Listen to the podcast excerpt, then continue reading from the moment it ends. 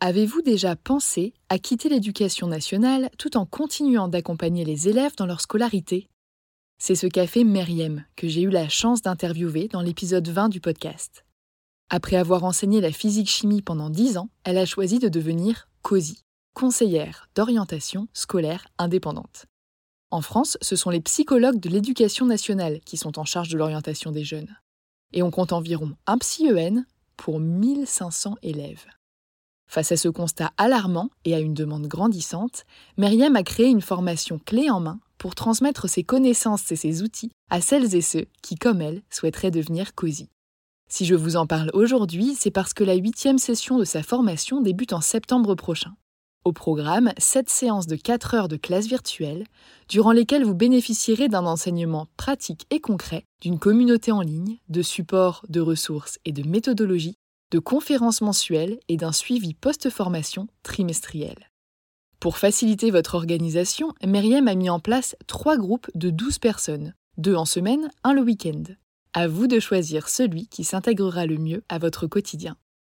Ces trois dernières années, Myriam a permis à près de 200 personnes de devenir COSI. Alors si vous aimez transmettre, informer et travailler au contact des jeunes, tout en exerçant un métier qui a du sens, en toute autonomie et à votre rythme, cette reconversion pourrait bien vous convenir. Pour en savoir plus, rendez-vous sur son site internet meriemdraman.com et prenez le temps de répondre au quiz L'activité de COSI est-elle faite pour vous? Vous êtes toujours là? Profitez de 5% de réduction sur la formation de Meriem grâce au code AJP5. Et maintenant, place à l'épisode.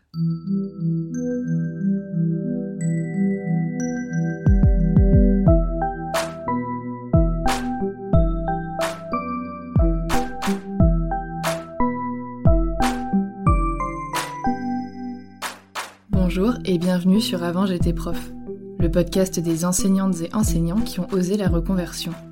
Je m'appelle Florence, je suis professeure des écoles et j'aime vraiment enseigner. Pourtant, il peut m'arriver de penser à changer de métier, ne serait-ce que par curiosité. Mais comment quitter une profession où reconversion est synonyme d'exception? C'est ce que j'ai décidé de partager avec vous en décryptant deux fois par mois les parcours aboutis de professeurs reconvertis.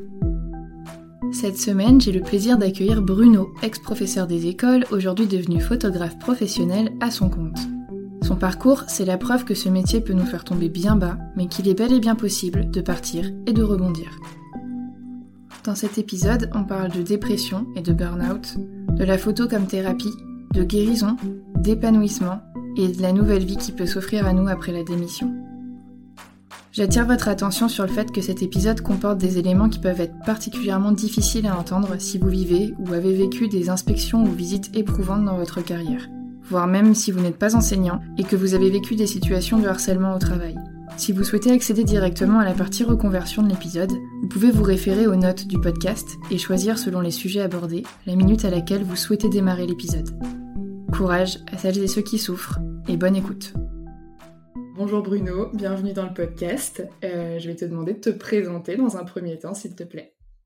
Alors, euh, moi, c'est Bruno Midi. Euh, je suis un ancien professeur des écoles. J'ai démissionné l'année dernière pour m'engager sur une voie bien, bien différente. Je suis devenu maintenant photographe de portraits à mon compte professionnel. Et je fais ça maintenant à plein temps depuis, depuis cette année, depuis cette année Covid pour avoir un peu le cheminement de toutes les étapes qui t'ont mené jusqu'ici, est-ce que tu veux bien revenir sur ton parcours scolaire jusqu'au moment où tu es devenu professeur des écoles?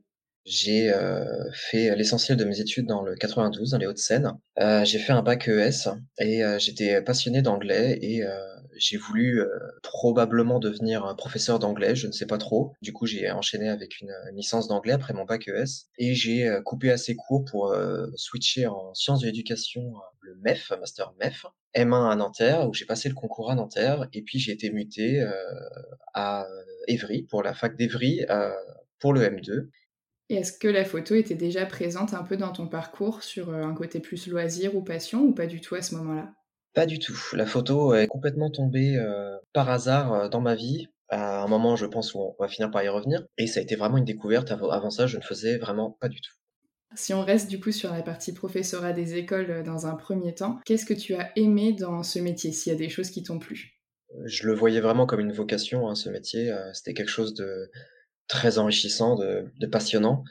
Euh, ce que j'ai aimé, ce qui me, ce qui me manque aussi, euh, c'est euh, ce rapport d'avoir avec les enfants, ce, cette transmission, ce, ce partage, euh, ces, ces, échanges euh, quotidiens, euh, le fait de créer un groupe solidaire et, et attachant autour de, autour de moi, autour de, autour de valeurs assez simples.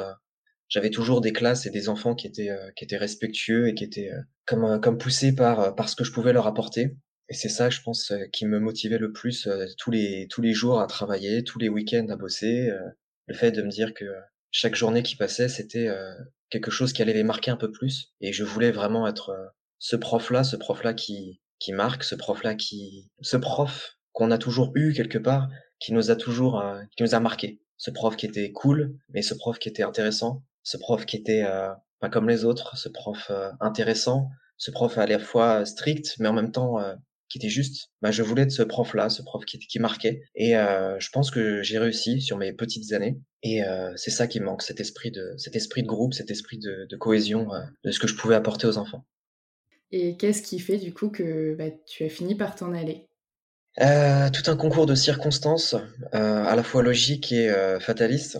J'ai j'ai commencé en tant que stagiaire comme, comme je te l'ai dit, dans la zone d'Evry, dans les quartiers qui sont relativement chauds, très vite en tant que stagiaire, j'ai été euh, soumis à des pressions euh, incompréhensibles, injustes. Euh, on était suivi par par des, des, pédagogiques qui, nous, tutoraient. C'est le principe d'avoir un tuteur, un tuteur universitaire et un tuteur terrain, comme, il, comme il disait. La, la dame qui s'occupait de moi euh, était euh, pas réactive, absente, et euh, très vite, c'est venu dans mes classes, dans ma classe, pardon, était euh, surtout ponctué de vous ne travaillez pas assez, vous ne vous investissez pas. Voilà, en gros, c'est vous travaillez pas. Et chaque visite qui passait était juste ponctuée de, de, de critiques et jamais constructive. Il faut imaginer que c'est à ce moment-là, on est jeune enseignant, pas forcément méga bien dans sa peau, indécis, hésitant, et euh, on a assez peur de ce qu'on a en face de nous, des, des 25 gamins, on sait pas trop quoi en faire parce qu'on nous jette aussi dans la, la fosse au lion. C'est, des remarques qui sont destructrices. C'est, euh, tellement dur de, se construire après ça. Et euh, donc cette conseillère pédagogique, elle, elle est venue plusieurs fois et à chaque fois c'était le même discours jusqu'à un point où euh, elle a fini par m'interrompre en, plein, en, pleine classe sur une séance en histoire que je n'oublierai pas, sur euh, la transition entre euh, le langage oral et verbal et, euh, et écrit euh, dans l'Antiquité, que j'utilisais comme euh, simple séance de transition pour switcher entre l'Antiquité et le Moyen Âge. Et ce jour-là, beaucoup, pour le coup, j'avais prévu plein de choses, un, un, un écran, beaucoup d'interactions, des papiers, enfin j'avais plein plein de choses, j'avais mis tout ce qu'il fallait. Et il y a eu un petit moment de flottement, à un moment donné, ils n'avaient pas bien compris une consigne, je crois. Et elle a surgi au fond de la classe, elle s'est levée, elle m'a interrompu, elle m'a dit bon, je vais reprendre la classe parce que là le maître il n'a pas travaillé. Donc euh, là, bien sûr, euh, j'ai tous les élèves qui m'ont regardé avec des grands yeux, mais pourquoi elle dit ça, la dame? Du coup, j'étais euh, un peu obligé de la fermer. Et résultat, elle a fini par faire la classe devant moi en expliquant mieux, selon elle, les concepts que j'ai essayé d'apporter à la classe. C'est horrible. C'est horrible, on est d'accord. Tout ça pour me rendre compte, même plusieurs semaines après, qu'en fait, ce qu'elle avait dit, c'était en grande partie faux. ce qui est ça un peu le, le comble de l'histoire. Mais euh, ouais, je, je, me souviens que sur ma première année de, de stagiaire, ça a été euh, plusieurs événements comme ça qui ont été très compliqués. Et euh, j'en ai, j'en ai fini mal. Hein. Forcément, j'ai même pensé déjà arrêter ce, cette année-là. J'ai même pensé être en, être en dépression à ce moment-là, parce que j'ai eu des moments où je, j'étais vraiment pas bien. Et ce qui est compréhensible avec le recul. Et j'ai été obligé de passer en commission de, de renouvellement, non, je sais plus ce que ouais, c'est. C'est ça pour refaire une année de stage, non? Voilà, ils m'ont ils m'ont expliqué que euh, j'avais euh, soit euh, soit j'étais renouvelé en tant, en tant, que stagiaire parce que je ne travaillais pas, soit soit j'étais viré. Et du coup, on a convoqué une inspectrice de bassin qui est venue dans ma classe et pour pour vérifier que j'étais pas violent pour les élèves, que j'étais pas dangereux, pardon. Et du coup, elle a constaté que bah oui, dans ma classe, bah peut-être qu'il y avait des failles, peut-être que c'était pas parfait, ce que je conçois. Pour un stagiaire, c'est normal. Évidemment. Et et que du coup, ben oui, on allait aller vers vers renouvellement quoi.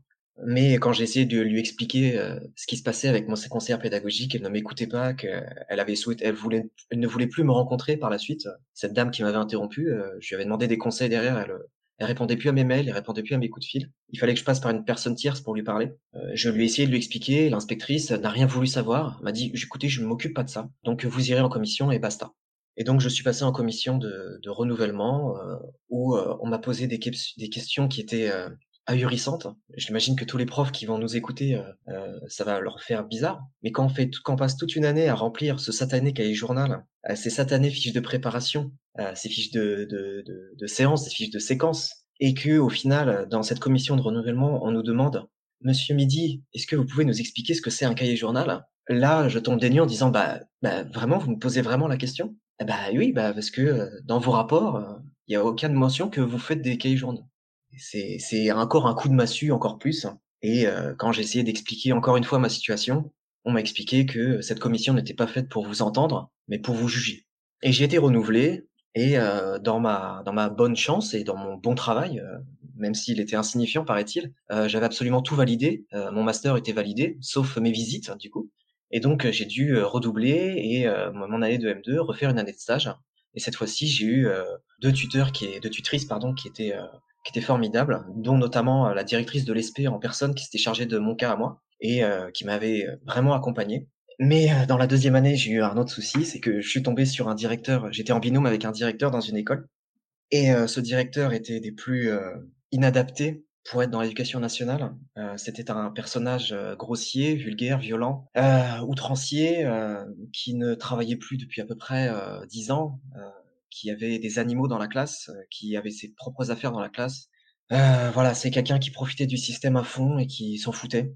Et avec moi, il était très sec, très violent et me faisait vite comprendre que de toute façon, s'il se plaignait auprès des inspecteurs, je dégagerais puisque c'était ma dernière chance. Comme tu le sais sûrement, en tant que stagiaire, on a le droit qu'à deux chances et après c'est fini. Et donc j'ai reçu ce coup de pression là en plus, mais je me suis accroché, je me suis accroché en me disant que au moins j'ai pu le master et je peux je peux continuer et, et me concentrer sur les élèves.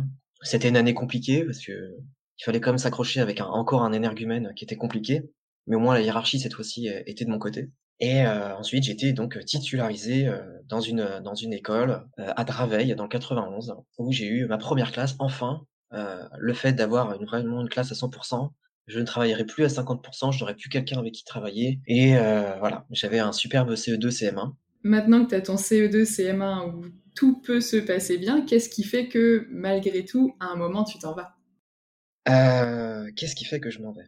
Eh bien, après avoir été inspecté en deux ans de stage, euh, du coup sur mes deux années de stage, euh, disons une euh, douzaine ou treizaine de fois. Je reçois cette fois-ci encore d'autres visites qu'on appelle des visites conseils de la, de la conseillère pédagogique, la CPC. Une anecdotique où elle vient 15 minutes, elle repart, elle a rien à me dire. Bon, soit, pas très intéressant, mais bon, tant pis, tant mieux. Au moins, je fais ma vie et ma classe se passe à merveille. Les enfants sont, sont merveilleux. J'ai eu la chance d'avoir un... On m'a fait un groupe classe qui était vraiment très très bien très dynamique, très très scolaire, très très mignon, vraiment. Et malgré le fait que c'était un, un, milieu qui était qui était difficile, qui était compliqué, avec beaucoup de violence et de tensions dans les familles, euh, ma classe était euh, était était merveilleuse. Ces élèves-là, je ne peux pas les oublier. J'ai reçu, euh, pour faire mesure, euh, une autre visite de, de, cette CPC qui est venue. Et ce jour-là, donc tout se passait à merveille. c'est genre de, je pense que tu connais ou que tout le monde va connaître. C'est ce genre de matinée où tout se passe bien ce genre de matinée où euh, les enfants euh, nous écoutent à merveille, où on n'a rien à dire et euh, ils écoutent, ils sont, ils participent, ils font pas de bêtises, ils vont, ils viennent juste et ils écrivent. Tout se passe à merveille. Et au milieu de ça, j'ai mon petit Paul qui est qui est très très très défavorisé, qui a un niveau grande section, mais qui est niveau qui est en classe de CE2 à ce moment-là. je suis obligé de le pousser un petit peu pour qu'il se pour qu'il se force à écrire la date. Lui, il était encore à la date mais euh, je sais qu'il peut le faire, mais il faut que je le pousse. Et donc, euh, je lui demande une fois, deux, trois fois, bon Paul, euh, t'accélères, bon Paul, tu te dépêches, allez Paul, tu peux le faire, vas-y, dépêche-toi, je t'attends. et je finis par dire avec un ton tout à fait normal, en disant, mon Paul, si tu, je te préviens, si tu continues pas, tu vas finir à la récréation. Ce sera, là, j'ai plus le choix là. Donc tout pendant ce cas-là, il y avait bien sûr la visite qui était au fond avec la dame. arrive la récréation et je suis content. Là, ça y est, on pourra rien me dire sur cette fois-ci. Mes fiches de prép étaient nickel, mon cahier journal était nickel. La classe s'est passée à merveille. Et euh, j'arrive tout fier devant euh, la CPC, on pourrait me dire cette fois-ci. Et elle me dit, euh, bon, monsieur Midi, il faut qu'on parle. Je lui dis, oula, oui, je vous écoute, avec plaisir. Et elle me dit, il y a comme un malaise dans votre classe. Je fais, pardon? Ah bah oui, il y a personne qui ose parler. Il y a personne qui répond. Il y a, il y a comme un malaise dans votre classe. Donc je lui ai dit, mais je ne vois pas du tout de quoi vous parlez. les enfants sont sages en, d'ordinaire, et puis bah là aujourd'hui ils sont très sages, et puis je pense que vous avez bien vu qu'ils participaient, euh, tout se passe bien. Oui, mais j'ai senti comme un malaise. Et puis la manière dont vous avez parlé à Paul, vous utilisez la menace. Donc euh, c'est pas comme ça qu'on gère la classe, vous leur faites peur. Et euh, je tombe un peu dénu, et euh, je suis un peu sous le choc, et on me demande de m'expliquer après sur mes séances, etc. Ou comme d'habitude, on m'explique que c'est pas assez, que c'est pas assez dans les programmes, etc., etc. Donc ça me passe un peu au-dessus. Et euh, je me souviens que je suis euh, parti chercher mes, mes élèves euh, en récréation à ce moment-là. Et quand je suis remonté de classe, j'ai fondu en larmes devant les enfants, comme comme un espèce de, de réflexe de je suis à bout. Et je comprends pas pourquoi. Et je sais que ma collègue Adeline, qui était là, m'a vu m'a vu commencer à, à faire ce mouvement où on sent qu'on va pleurer, enfin vous connaissez. Et, euh, et du coup, elle a dit bon, je prends la classe, va boire un verre d'eau. Et, euh, et j'ai été, euh, j'ai été me, me, calmer plus loin. Et là, j'ai compris que c'était pas normal. C'est pas normal que c'est pas normal d'en arriver à ces situations-là où on, donne sa vie, on donne son énergie pour les enfants, on donne euh, sa passion, ses week-ends, euh, son budget, on donne tout et sa joie de vivre tout simplement pour pour transmettre. Et on tombe face à des gens qui je sais pas, je sais pas s'ils sont désabusés, s'ils sont euh, s'ils sont aigris ou s'ils sont juste incompétents, euh, mais qui euh, qui écrasent ces ces volontés là, ces volontés juste de bien faire. Et c'est marrant parce que j'en parle, j'ai encore un peu la voix éraillée, mais c'est c'est des choses que, que, qui sont difficiles à oublier. On y met tellement de cœur et quand on voit que finalement tout ce qu'on récupère c'est un coup de bâton, même si on devrait se dire c'est pas à eux qu'on le doit, c'est pas à eux qu'on doit le de fait de dire ma séance elle est réussie ou pas, c'est le retour des enfants, c'est le retour de, des parents à la rigueur. La hiérarchie ne devrait pas nous, nous, défoncer comme ça. Et euh, cette histoire se termine, euh, enfin, l'année continue, la conseillère pédagogique euh, refuse de revenir me voir, j'ai essayé de faire mea culpa et amende honorable en disant bon bah écoutez j'ai bien entendu vos remarques, je vous propose de revenir. Et finalement elle a décalé, puis décalé, puis décalé, puis elle est jamais venue. Même à un moment donné où elle était dans l'établissement, je lui ai demandé si on pouvait se voir, elle a pas voulu me voir. Les mois passent et les semaines passent et puis euh, j'ai l'inspectrice qui est dans l'établissement. Elle a une réputation d'être euh, d'être très dure, euh, très sèche, très très hautaine. Voilà, c'était cette image-là. C'est je suis inspectrice, je ne vous serre pas la main. Cette inspectrice est dans l'établissement pour euh, inspecter une collègue. Et puis, au moment de remonter en classe, à 13h30, euh, le directeur vient me voir. Euh, bon, Bruno, il y a l'inspectrice qui veut te voir dans mon bureau. Ok. J'ai la sensation de me faire convoquer comme un enfant. Et elle me demande de m'asseoir. Elle me demande de signer les rapports de visite, en prétextant que je les ai jamais signés, mais en même temps je les ai jamais eus parce qu'elle m'a jamais rien envoyé l'autre. Je lui demande la date, elle me répond pas en me disant bah vous avez pas écrit la date ce matin au tableau? Moi c'est un petit coup de pression gratuit. Et puis, euh, une fois que j'ai signé, elle me dit, écoutez, voilà ce qui va se passer maintenant. Il est hors de question que dans ma circonscription, une classe soit menée à la terreur. La CPC va revenir, elle va prendre rendez-vous avec vous, et moi, inspectrice, je vais venir dans votre classe. Sauf que je ne vous dis pas quand. Préparez-vous. Ça peut être tous les matins. Et à ce moment-là, on était au mois de février. C'est horrible de faire ça. Voilà l'ambiance que c'est. Et à ce moment-là, je dis, bah écoutez, euh, tout ce qui est dans les rapports, je ne suis pas d'accord avec. Et là, elle me répond, comme on m'a répondu euh, l'année d'avant et l'année d'avant, écoutez, je ne suis pas là pour ça. Moi, je suis là que pour constater. Et encore une fois, ben, on n'était pas là pour m'écouter, pour euh, essayer de me comprendre. C'était euh, vous la fermez et puis c'est nous qui savons. Même réflexe, hein, je retourne en classe et euh, ma copine Adeline est dans le couloir et elle me revoit encore en mode tout, tout, tout fébrile. Elle reprend ma classe, elle sait que ça va pas. Et je remonte et je, je, je, je, finis la journée comme je peux. Et je pense que je rentre et je dors pendant une journée entière. Tellement ça m'a ça, ça, voilà, ça, ça tue. L'année finie et la CPC ne m'a jamais recontacté. L'inspectrice n'est jamais venue. Et même si j'attendais tous les matins à 8h30 en me disant, bah, aujourd'hui, c'est peut-être aujourd'hui que elle va venir. Et non, elle vient pas. Et puis, bah, au mois de juin, euh, fin juin, je me dis, bon, j'arrête, je suis pas un esclave, ça suffit maintenant, euh, je laisse tomber. Et euh, j'ai atteint un point de, un point de fatigue morale et physique qui est inquiétant. J'ai des réactions qui sont étranges j'ai des crises de colère, des crises de d'énervement, de d'angoisse. et euh, à la quasiment toute fin de l'année, euh, je suis à deux doigts de frapper un enfant, un enfant que j'ai fait tomber. J'ai voulu l'écarter dans une bagarre et euh, je l'ai écarté et je pense que sous l'impatience et la colère, je l'ai poussé un peu trop fort et il est, il est tombé dans le couloir. Enfin voilà. Et de, de honte, il s'est relevé, il a chargé son poing pour me frapper. Et euh, j'ai eu un réflexe euh, étrange. ça a été de me mettre en opposition avec lui et finalement, comme me défendre, je l'ai euh, presque menacé en fait. En... Je lui ai mis un coup de pression. Clairement, je, je l'ai intimidé euh, et, euh, je lui ai vraiment mal parlé. Et ça a été la fin pour moi. Après, je crois que j'ai été pas mal absent ces, les derniers jours et jusqu'à la fin. Et donc, et donc voilà. L'année d'après, je changeais de, je changeais de, je changeais de lieu. Encore une fois, j'étais pas dans un poste fixe. Encore une fois, j'étais pas accepté dans toutes les écoles que je voulais. Et on m'a envoyé très loin de chez moi. Un 50%, un 33% et un 17%. Un 17%, faut savoir que ça correspond à un jeudi matin. Autant dire que dans la case, vous servez à rien, c'est là. Et l'année a très vite commencé que j'ai su que j'allais encore être visité. Et à ce moment-là, j'ai craqué. Je suis rentré dans une phase descendante entre euh, burn-out et dépression, je sais pas trop ce qui a commencé en premier. Et j'ai su qu'à ce moment-là, je pouvais plus remettre les pieds dans une école et que c'était devenu trop dur, que la hiérarchie m'avait euh, m'avait trop abîmé, m'avait trop fait de mal et que j'étais triste pour les enfants de devoir partir parce que je savais ce que je pouvais leur apporter, mais que euh, c'était devenu trop inhumain, trop trop dur, trop inacceptable et je refusais de rentrer encore dans ce jeu de refaire des fiches de prep, refaire des cahiers journal ah, c'était euh, c'était devenu complètement absurde et euh, complètement déconnecté de la réalité. Et tout ça pour se reprendre encore des, des bâtons, euh, des coups de bâton. Il n'y a plus de plaisir et plus de reconnaissance, plus rien. Et, et c'est à ce moment-là que j'ai arrêté, j'ai arrêté de retourner mettre les pieds dans une école. C'était en fin octobre 2018.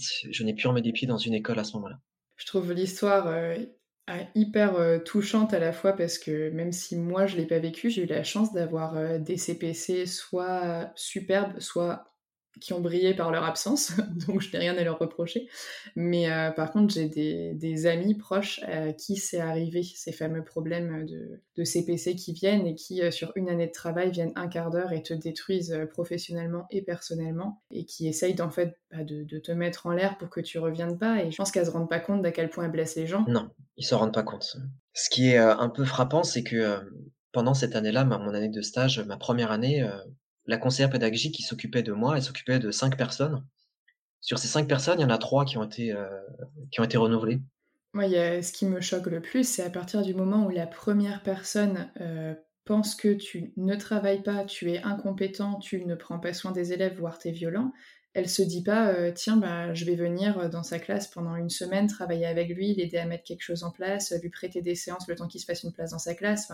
Non. c'est que de la menace de la pression euh, ça revient une fois pendant une heure et demie et ça repart pendant trois mois. Enfin ça, ça n'aide personne en fait de faire ça quoi. Donc il n'y a pas de volonté de leur part oui c'est absolument pas révélateur c'est ça oui, de, rester de rester un quart d'heure, c'est tellement pas révélateur de l'ambiance d'une classe. Ça peut être une mauvaise journée, ça peut être quelqu'un un jour on est fatigué, ça peut être une séance qui foire. J'ai demandé des séances de j'ai demandé à ce qu'on m'accompagne, j'ai demandé. J'ai fait j'ai fait amende honorable comme je t'ai dit. Et pour pour dire j'ai entendu ce que vous m'avez dit, je vais faire comme vous voulez, il euh, n'y a pas de problème. Maintenant accompagnez-moi. Euh, j'ai besoin de vous. Vous êtes mes tuteurs, j'ai besoin de vous, euh, aidez-moi. Tout ce qu'on a été à me répondre, c'était on n'a pas le temps, ou on n'est pas là, ou on répond pas ce système de formation des jeunes enseignants, ça a été, euh, pour moi, ça a été euh, deux années de deux années de pression, quoi. Et ça a fini par s'accumuler, comme je t'ai dit, et euh, voilà, quoi.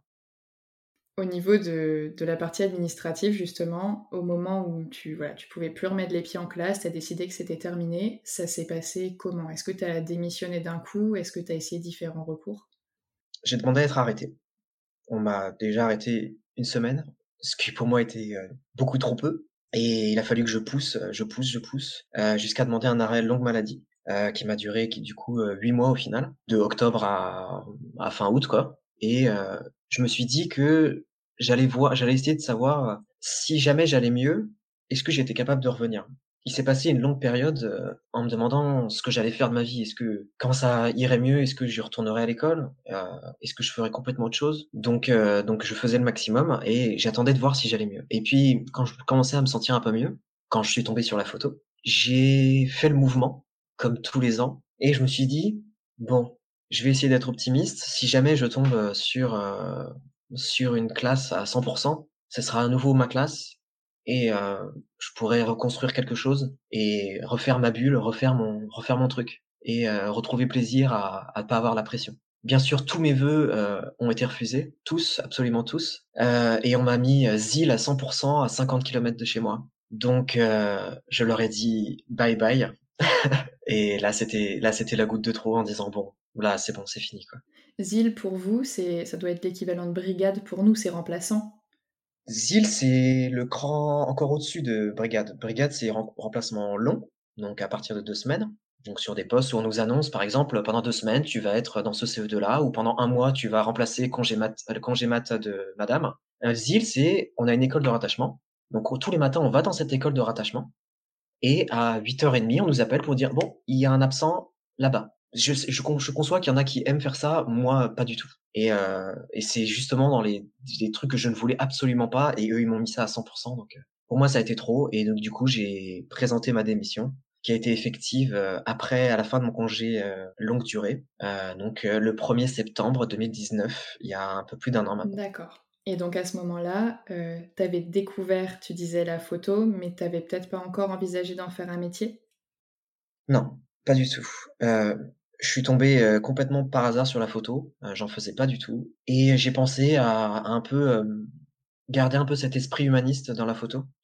Et, j'ai commencé à construire un projet autour de ça, et, c'est quelque chose qui m'a complètement sorti du noir et qui m'a permis, permis complètement de de, de me reconstruire, de faire que j'allais mieux, d'aller à la rencontre des gens, de d'écrire sur eux. Mon principe de la photo, c'est de, de faire des photos et, et d'écrire sur les, les modèles que je prends en photo.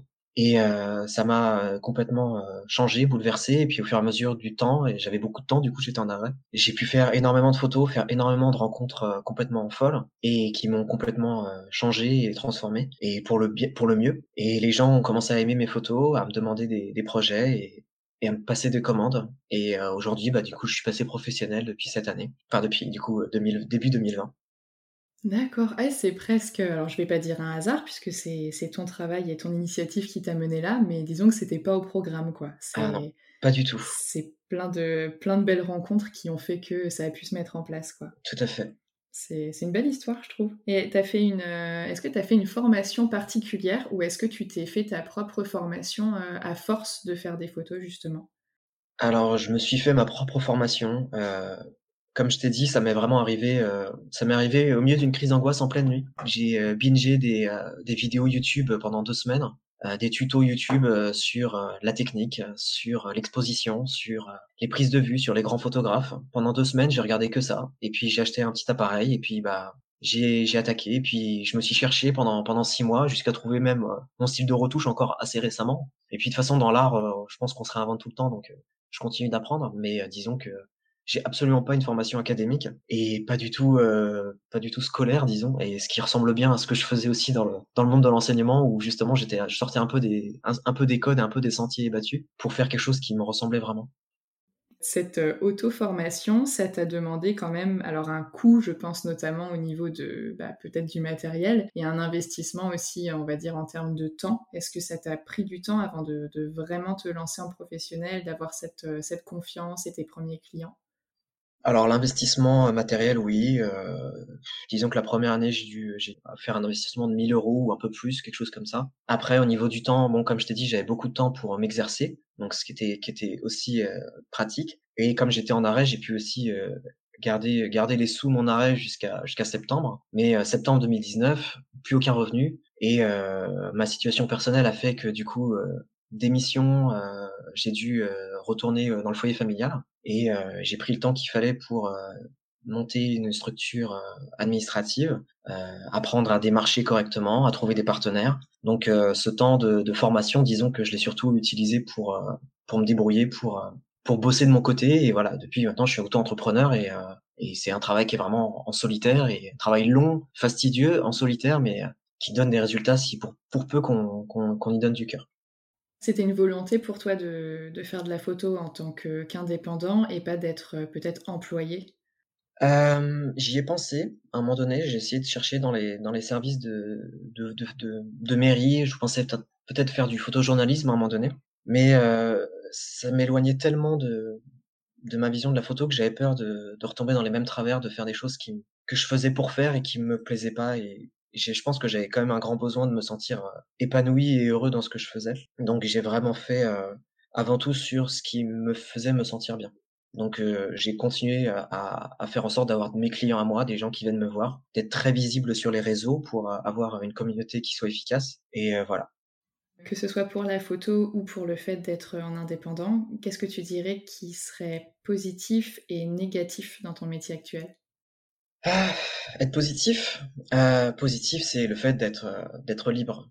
Je n'ai pas de patron, je décide de mes heures de travail. Je travaille au gré de mon inspiration, comme j'en discutais hier avec ma copine photographe également. Ce qui incombe finalement pour nous, c'est qu'on soit toujours dans les bonnes conditions pour être créatif. On s'autorise à être à être feignant s'il faut être feignant. on s'autorise à être à essayer des choses, mais l'important c'est de, de toujours créer et pour pouvoir partager toujours plus.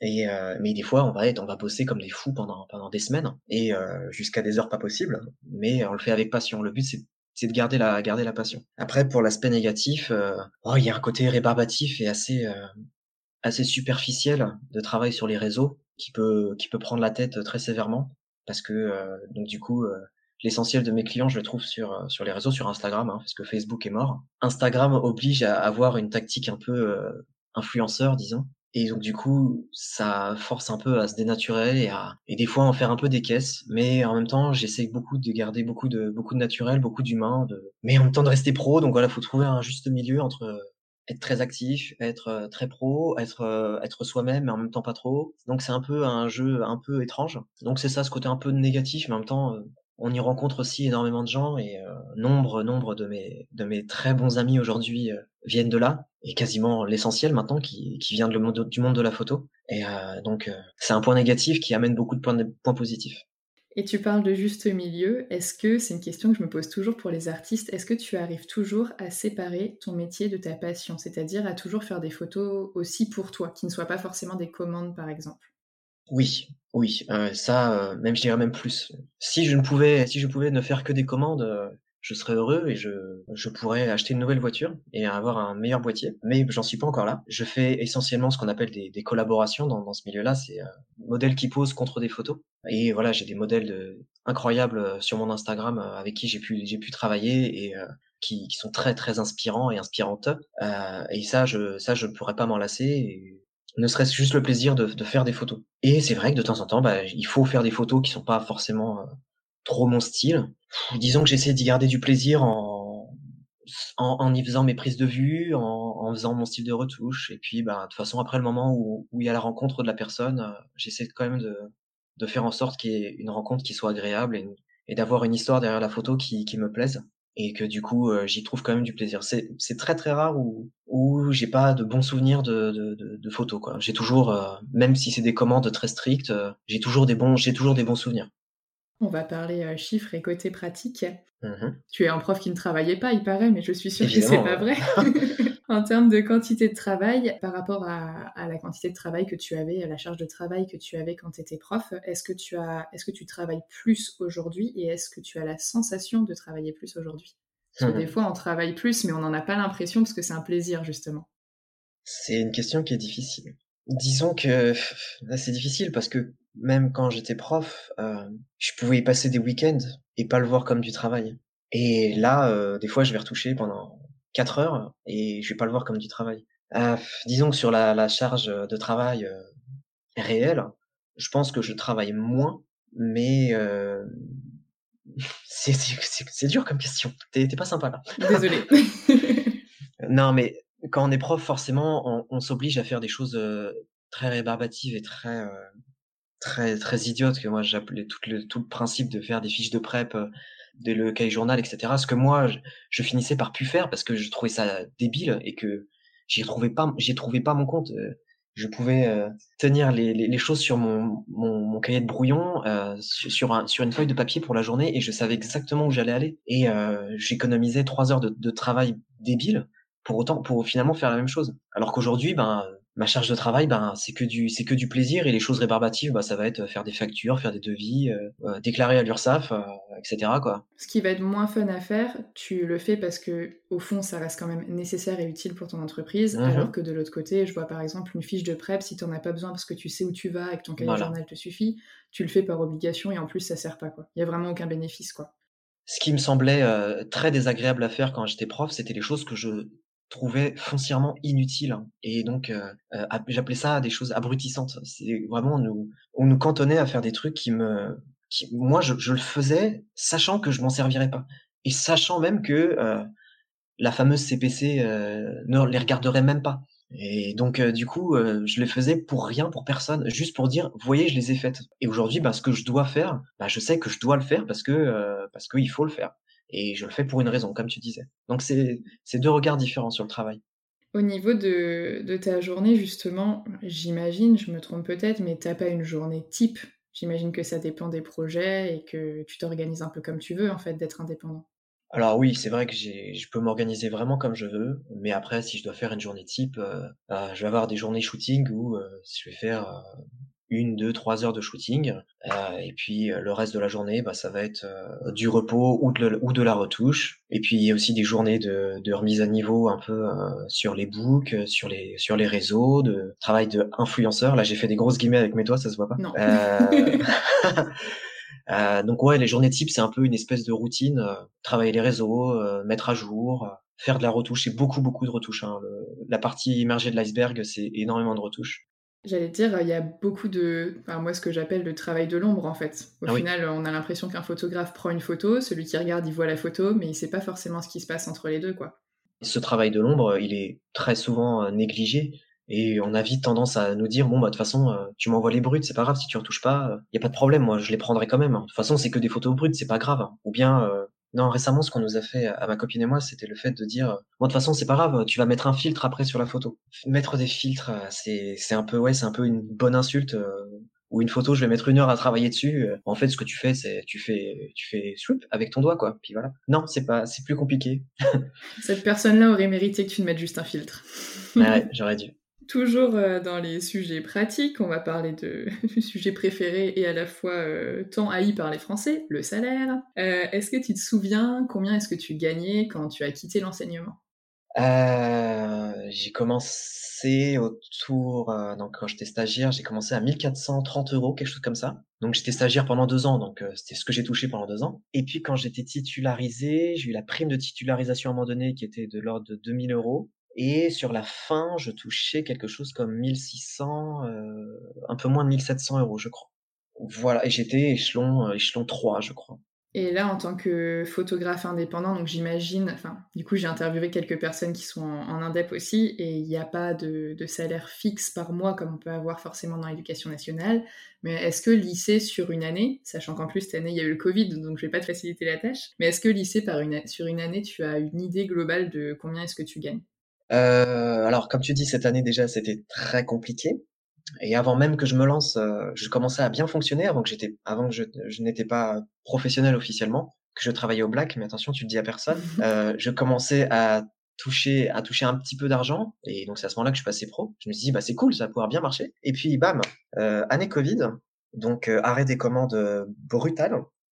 Si je dois lisser sur une année, pour l'instant, Là, je pense que euh, ça doit être de l'ordre de, ouais sur, la fin d'année 2020, euh, j'ai dû faire euh, j'ai dû faire entre entre 700 et 1000 euros par mois à tout casser quoi.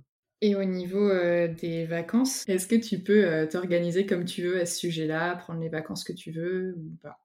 Pour l'instant, j'y ai pas trop pensé parce que euh, l'année, ma première année professionnelle, euh, on n'a pas eu vraiment eu de vacances, mais en même temps, on s'est fait des vacances. On a fait un road trip euh, à travers la France sur une semaine avec une bande de photographes et un vidéaste, où on a été rencontrer des modèles à travers la France. Et c'était des vacances, mais au final, on a vécu ça comme comme du boulot, mais en même temps, c'est comme des vacances. Et après, on est parti deux semaines en Dordogne avec trois autres photographes. Pareil, on a passer notre temps à faire des photos et à rencontrer des modèles. Donc en fait, euh, les photographes, euh, partout où ils vont, ils ont envie de faire des photos. Donc euh, pour l'instant, je suis pas encore trop, trop, trop là-dessus, mais mais je pense que oui. Ah, le fait qu'on puisse s'organiser comme on veut déjà au niveau de nos journées, ça fait que je ressens pas tellement l'effet de la fatigue. Si je sens que j'ai besoin de me poser, bah je j'assume j'assume pleinement me dire bah aujourd'hui je bosse pas et aujourd'hui je geek, aujourd'hui je joue, aujourd'hui je fais rien, je regarde Netflix. Et puis bah j'ai le droit, de toute façon je fais ce que je veux. Et puis bah j'en ai j'en ai besoin. Et si j'en ai besoin, je ça va me faire me sentir bien. Et du coup je serai je serai créatif. Et tant mieux.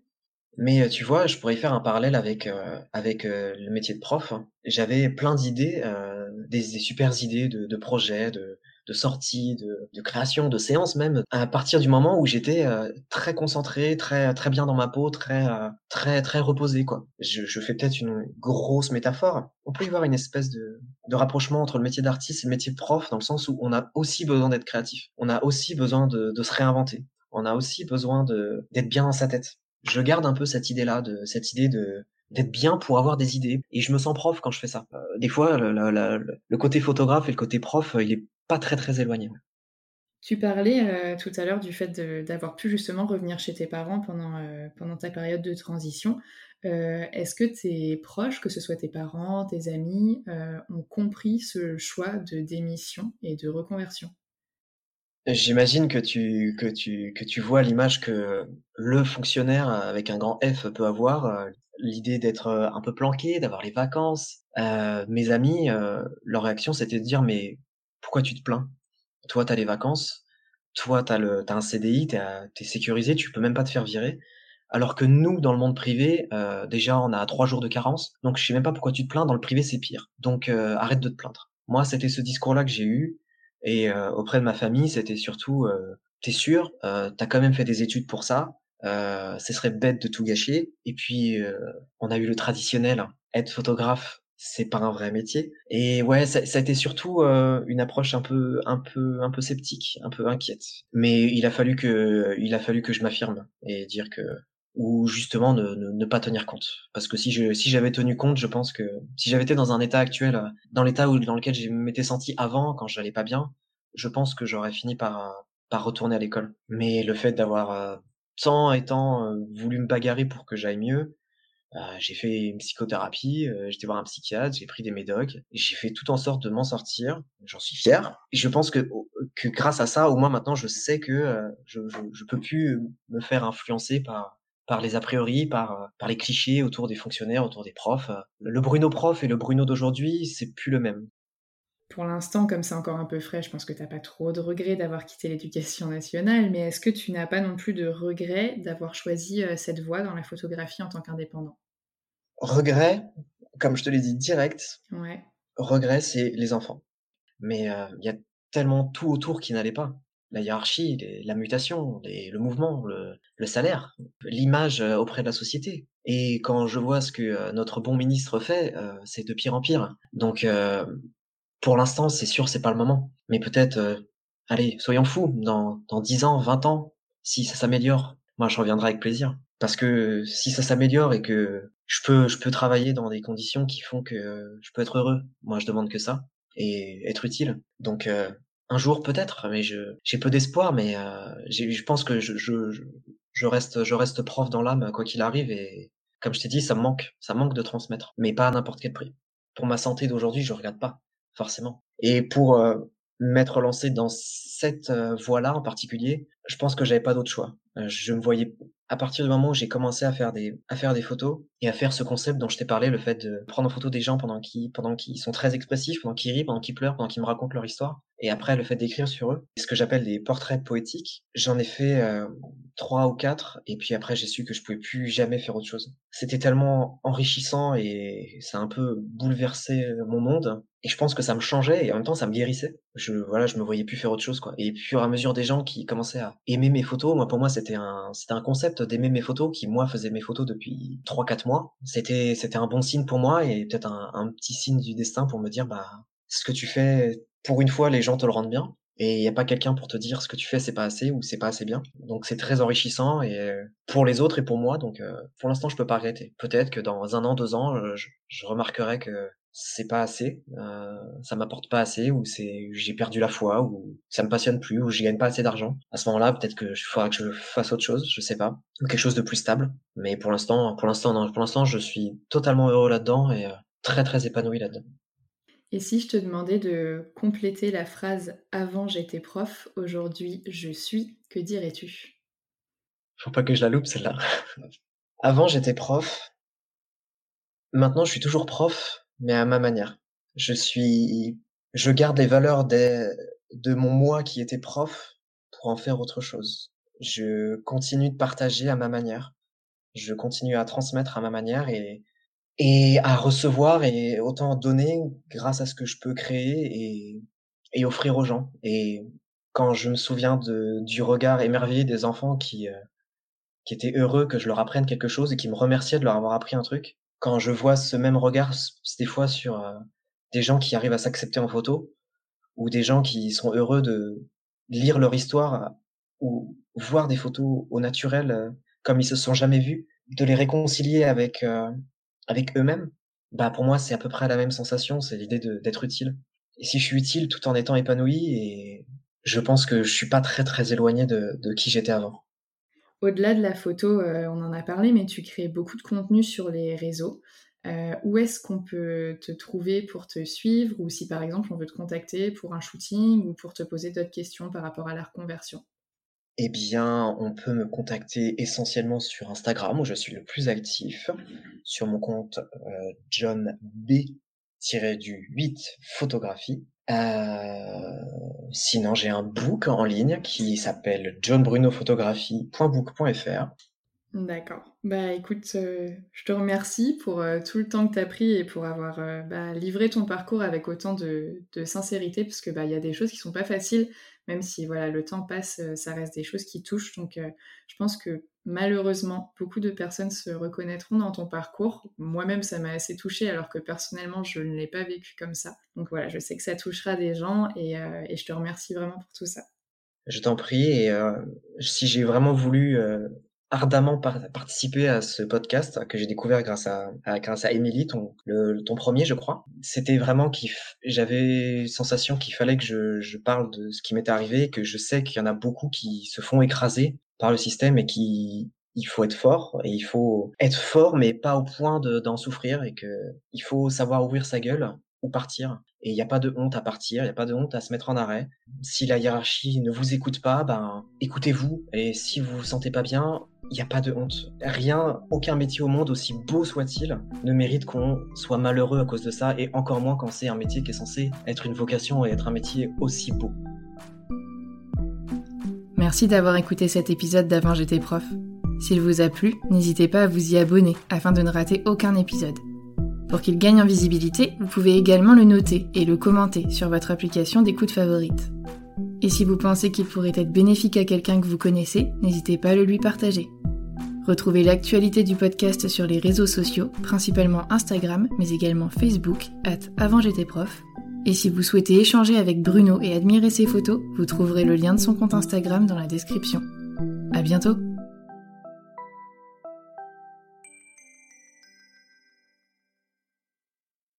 Tu veux créer un podcast mais tu ne sais pas par où commencer Je pense qu'on a ce qu'il te faut. Notre programme 30 jours pour créer ton podcast répond à toutes tes problématiques. La conception de ton projet, le format de ton podcast, les visuels, le titre, l'enregistrement, le matériel, l'hébergeur, le montage, la communication, tout est réuni en un seul endroit pour faciliter le lancement de ton podcast. Mais au fait, nous, c'est qui nous? Moi, c'est Florence, créatrice et hôte du podcast Avant j'étais prof. Et moi, c'est Solène, créatrice et hôte du podcast Friendship. À nous deux, on a publié plus de 140 épisodes et réuni 120 invités à nos micros. Notre aventure podcastique a connu de nombreux rebondissements. L'euphorie du lancement, la solitude, les doutes, la persévérance, la passion et enfin les audiences qui décollent. Au fil des années, nous avons affiné notre expertise. Et aujourd'hui, nous te dévoilons toutes nos techniques pour créer ton podcast en toute sérénité. Alors, n'attends plus pour faire entendre ta voix. Rejoins-nous dès maintenant sur formationpodcast.podia.com et le podcast n'aura plus aucun secret pour toi.